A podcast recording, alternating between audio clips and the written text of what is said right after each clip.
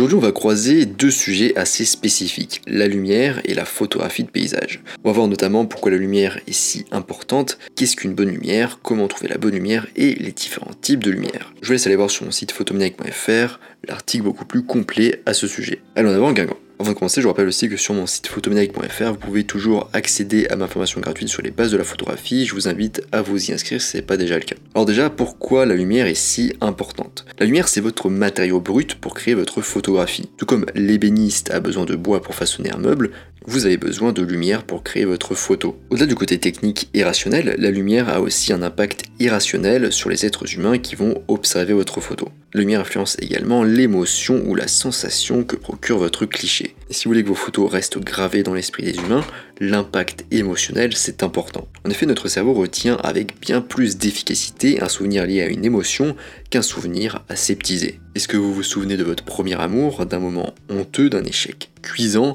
Oui, parfaitement.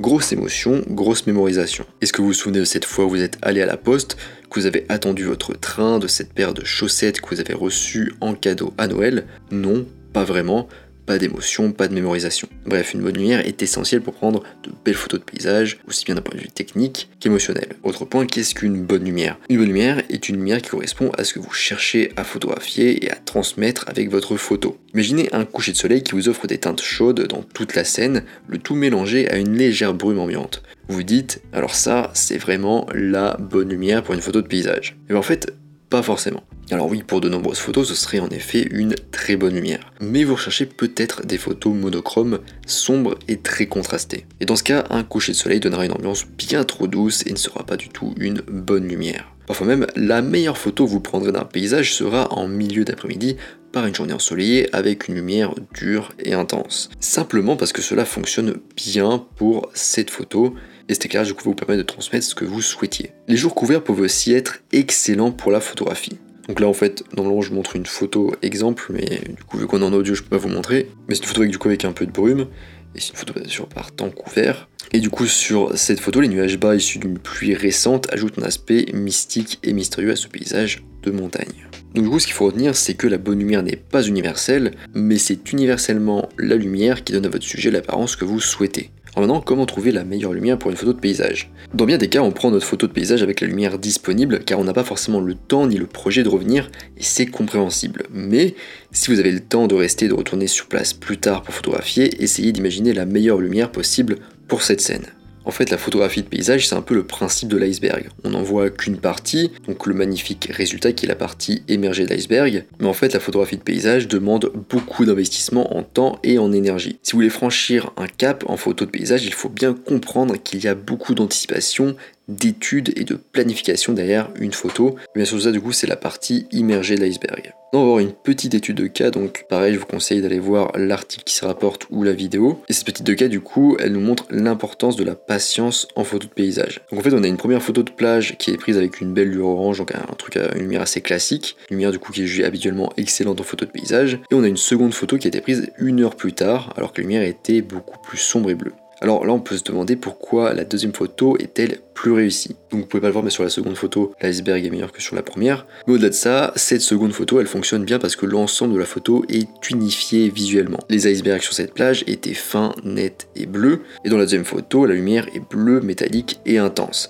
C'est un parfait exemple de lumière et de sujet qui se complètent et qui, du coup, fonctionnent très bien ensemble. Et donc dans la première photo, même si la lumière est radieuse, elle ne s'harmonise pas très bien avec le sujet. Le sujet et la lumière expriment chacun quelque chose de différent. C'est un peu comme mélanger de l'eau très chaude et très froide, à la fin on obtient un résultat tiède. Maintenant on va voir trois conseils pour trouver la bonne lumière. Le premier conseil, c'est l'unité. Disons que vous voulez photographier une forêt et que votre objectif est de capturer une image belle et paisible. Quel type de lumière fonctionne le mieux? Eh bien, une lumière directe, même au lever ou au coucher du soleil, pourrait être trop intense, trop lumineuse et contrastée. Une meilleure solution serait de capturer une lumière moins directe, donc diffusée. La lumière qui filtre à travers un brouillard bas par exemple. Cela créerait une ambiance lumineuse dans la photo sans trop de contraste dur. si les éléments se combinent, cela ajoute de la cohérence et ajoute de l'impact à votre photo, comme deux courants d'eau qui se rejoindraient et iraient dans le même sens pour créer un courant plus puissant. Deuxième conseil, du coup, rechercher des paysages à bon potentiel. Lorsque vous recherchez la meilleure lumière, un outil puissant, c'est le repérage.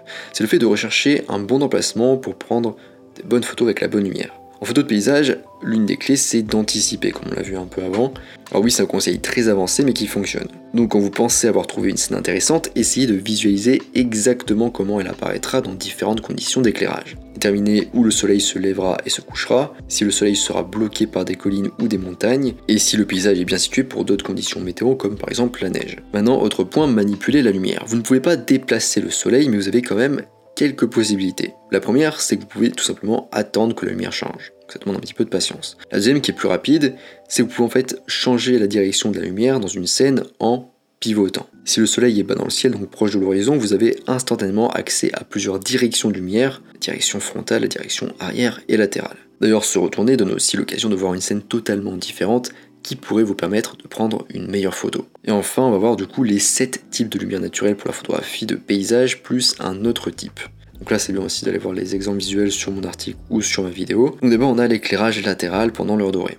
L'éclairage latéral, c'est un choix très populaire pour la photo de paysage. Les textures, les structures et les détails grâce aux ombres créées. Ce type d'éclairage est optimal pendant l'heure dorée quand le soleil est proche de l'horizon. Autre avantage de cette lumière est le fait qu'elle crée de longues ombres que vous pouvez utiliser pour la composition comme ligne directrice. Ensuite on a après le coucher ou avant le lever du soleil, qui est donc du coup la hour. Les heures dorées sont souvent suivies d'un autre moment merveilleux pour la photo de paysage, qui est l'heure bleue, qui correspond du coup au moment où la lumière commence à s'estomper dans le ciel. On arrive à une obscurité presque complète, mais en fait le ciel reflète et diffuse encore un peu de lumière. Cette lumière est très douce et subtile, mais suffisamment forte pour révéler toutes les textures de la meilleure façon possible, car elle ne produit pas d'ombre dure et donne une couleur douce au ciel. Pour bien la capturer, il faudra utiliser une longue exposition. Ensuite, on a l'éclairage arrière ou en contre-jour. Le contre-jour est aussi très apprécié en photo de paysage. Le rétroéclairage est spectaculaire combiné au HDR, si c'est bien fait, ou formidable pour capturer des silhouettes graphiques. Ce type de lumière peut faire ressortir les textures, illuminer les bords des objets et augmenter la saturation. Mais le revers de la médaille, c'est qu'elle est aussi plus difficile à exposer que les autres. Ensuite, on a l'éclairage frontal ou avec le soleil haut dans le ciel. Vous pouvez généralement la trouver quelques heures après le lever du soleil ou quelques heures avant le coucher du soleil. Et lorsque le soleil monte dans le ciel, donc au plus haut entre midi et 14 heures, la lumière devient encore plus directe.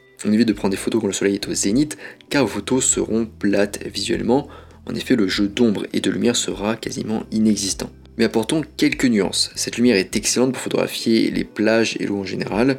L'éclairage frontal remplit toutes les ombres sur le sable, le faisant paraître plat, jaune et accueillant.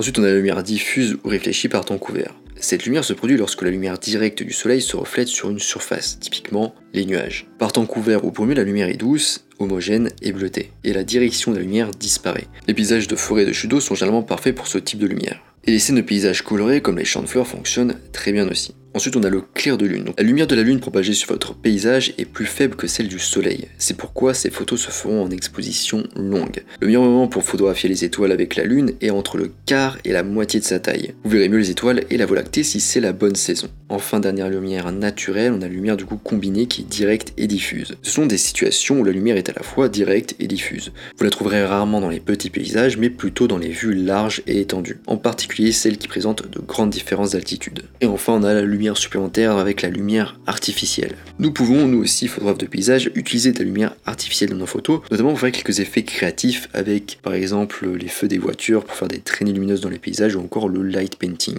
Voilà, on arrive à la fin de cet épisode sur la gestion de la lumière en photo de paysage. Sur mon site photomaniac.fr, vous pouvez retrouver mon article beaucoup plus complet sur le sujet et beaucoup plus illustré aussi. Je vous rappelle aussi que sur mon site, vous pouvez toujours vous inscrire à ma formation sur les bases de la photographie. Je vous invite à le faire si c'est pas déjà le cas. Moi, je vous laisse ici à votre lumière et à vos paysages et je vous dis à bientôt sur les internets mondiaux.